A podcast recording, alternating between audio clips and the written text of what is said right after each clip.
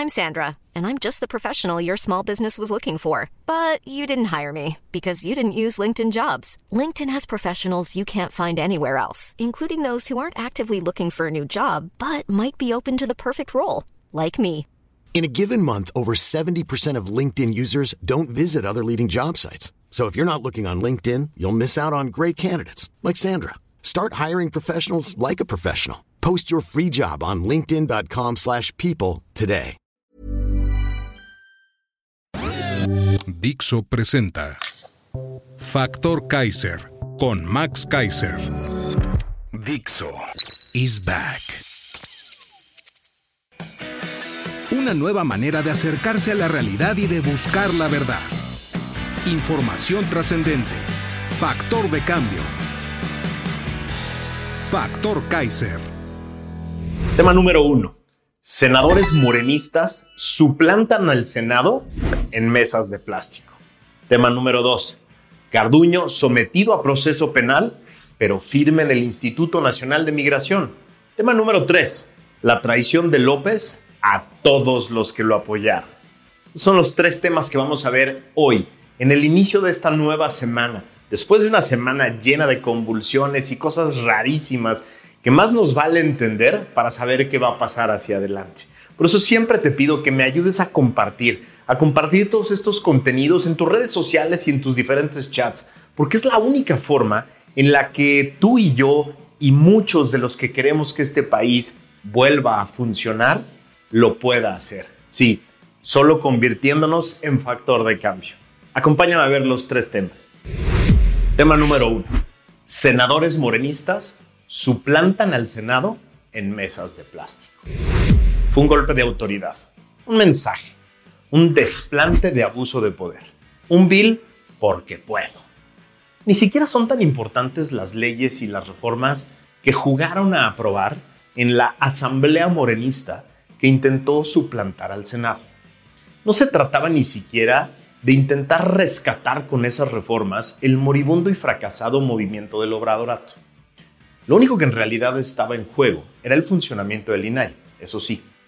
Y así, los senadores del bloque opositor amenazaron que si no se designaba por lo menos a uno de los comisionados que falta para que el Pleno del órgano constitucional pudiera sesionar, ni siquiera se prestarían a discutir ninguna de las minutas que venían de otra sesión grotesca y plagada de inconstitucionalidades e irregularidades en la Cámara de Diputados.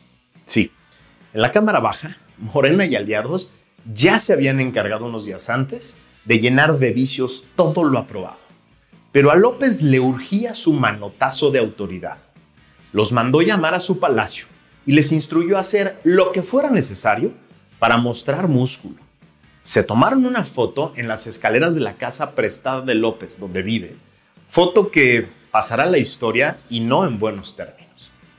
Y se fueron después escoltados al viejo recinto del Senado en Chicotencatl por la fuerza pública de la Ciudad de México, que seguro les abrió paso entre una multitud que ya se daba cita en el acto de precampaña de la regenta que encabezaba una cantante de nombre Rosalía. Solo Xochitl Galvez pudo llegar al recinto viejo del Senado. Algún día nos va a platicar cómo le hizo. Los demás no pudieron llegar. Como ocupaba Xochitl el viejo salón de plenos, encadenado, la Asamblea de Morena y sus lacayos puso unas mesas de plástico en el patio y se puso a jugar a ser el Senado. No tenían quórum necesario de 65 senadores para que existiera el órgano llamado Pleno. Sin quórum, es decir, sin existir el órgano llamado pleno, que es el único que puede tomarle la protesta a un nuevo miembro, 64 individuos jugaron a tomarle protesta a una suplente y jugaron a darle el cargo de senadora para luego jugar a ser el Senado.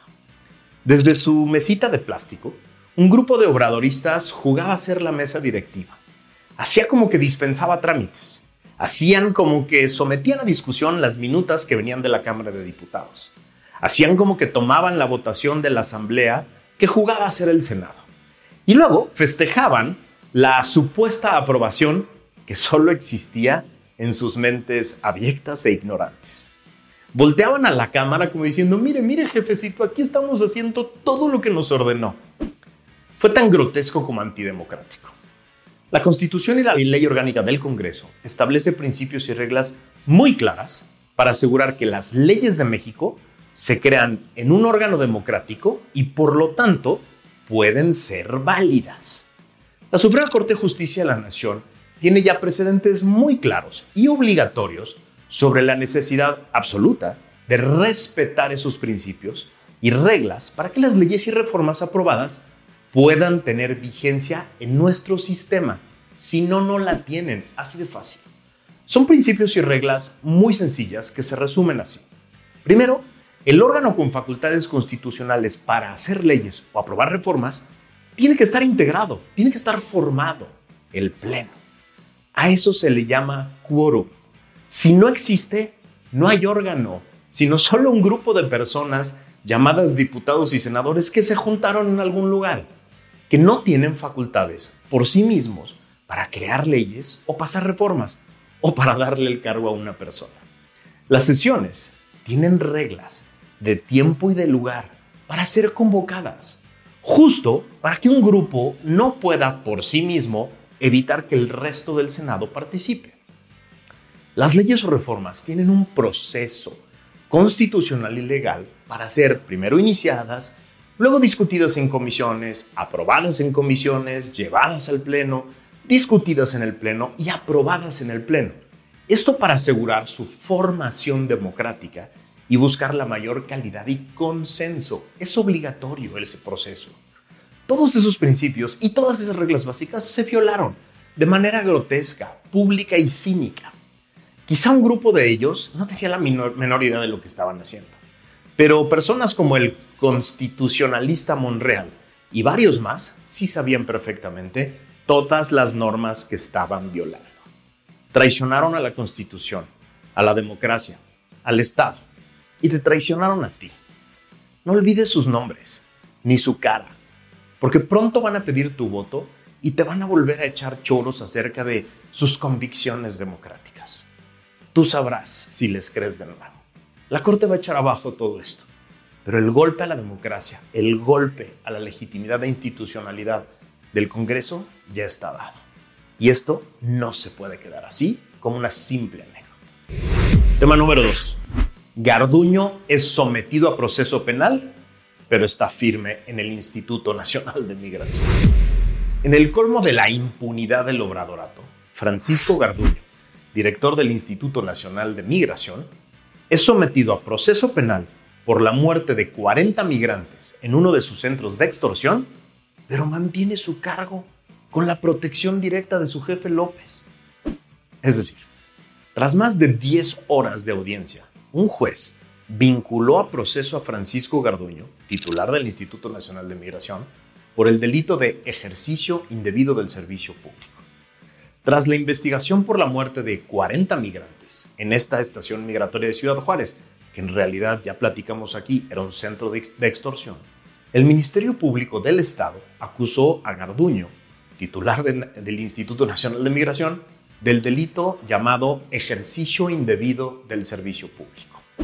En su primera audiencia, se dio a conocer a Garduño que desde su posición de servidor público federal en activo, este omitió supervisar, vigilar y proteger a personas y edificios en la unidad de Chihuahua. Es decir, responsabilidad directa, administrativa, política, penal. Dichas omisiones provocaron en la estación migratoria se registrará hacinamiento, falta de agua y de comida y falta de seguridad. De acuerdo con el fiscal federal, el titular del Instituto Nacional de Migración fue omiso en vigilar el cumplimiento de siete protocolos. A pesar de ser exactamente el mismo delito que se le imputó a Rosario Robles por la llamada estafa maestra, el trato es radicalmente distinto. No solo mantiene su libertad, sino mantiene hasta el puesto con la protección de López, de su jefe, que ya dijo en varias mañaneras, cito, vamos a esperar qué es lo que está de por medio, cuál es la acusación y vamos a tomar las decisiones en su momento. Cierro cita. Hoy, en su homilía mañanera, hasta regañó a los medios. Abro otra vez cita. Por eso estoy hablando en términos muy generales, porque si no, puro sensacionalismo. Ya no quiero, pues, que se use en la prensa mexicana como la noticia de nota roja. Es lo predominante, ya de veras. Está bien que el Reforma ya esté como la revista Alarma, de antes, pero no todos, los regañó. Mantengo la cita. Hay tantas cosas importantes, claro, son libres y pueden decir lo que consideren que es noticia, pero como solo es para atacarnos, si les digo algo de Garduño, es el titular mañana. Protegió a Garduño, Garduño en la cuerda floja. Así están las cosas. Puntualizó con el cinismo que lo caracteriza.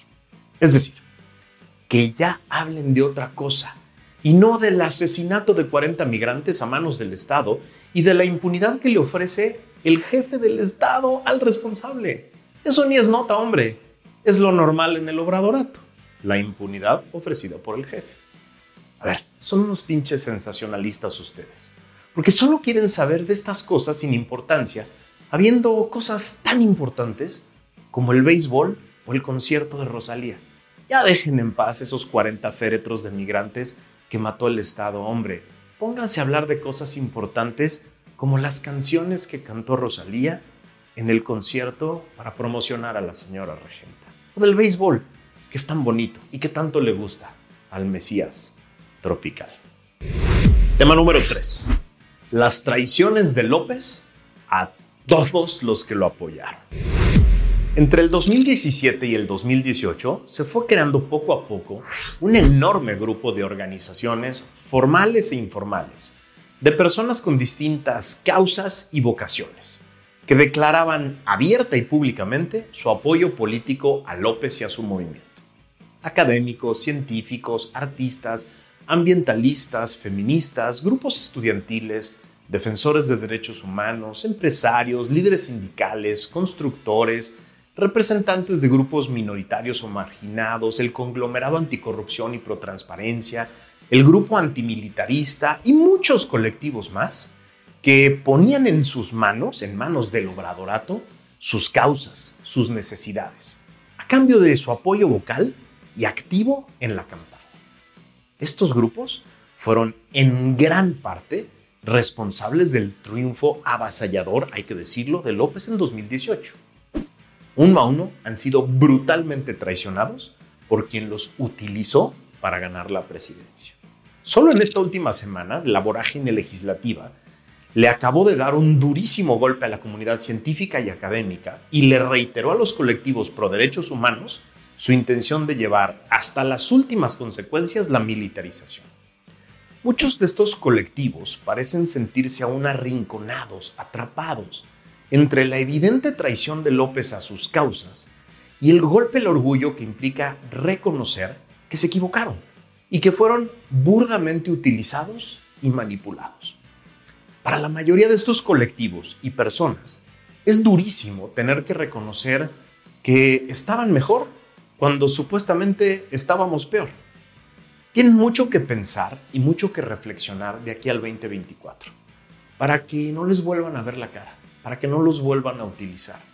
Sí, es cierto, había muchos pendientes antes, sí, habían sido traicionados por diferentes grupos políticos, pero a todos esos grupos políticos a los que les debían algo, todos esos grupos políticos que los traicionaron, ya les cobraron la factura ya les hicieron ver sus fallas, ya les hicieron ver su traición. La gran pregunta es, ¿por qué a este no? ¿Por qué este presidente y este grupo político que los traicionó tan burdamente no les hacen ver su traición? No les cobran la factura. Es una pregunta que se van a tener que hacer ellos de aquí al 24, ustedes, los grupos que tienen causas legítimas, que legítimamente apoyaron una opción política y que fueron traicionados ustedes van a tener que tomar una decisión muy importante de aquí al 24. Gracias por haberme acompañado en este episodio. Te pido como siempre que me ayudes a compartir todo este contenido. Como ves, son discusiones que no solo moldearon la semana o van a moldear esta semana, sino que van a moldear el futuro cercano y de mediano plazo de este país. Son discusiones muy importantes y requieren de ti, requieren de cada uno de ustedes para que no los dejemos solos tomando decisiones, para que no los dejemos solos discutiendo los temas que nos impactan a nosotros. Suscríbete aquí y pídele a otras personas que lo hagan para que poco a poco hagamos de esto una gran comunidad. Nos vemos la que sigue.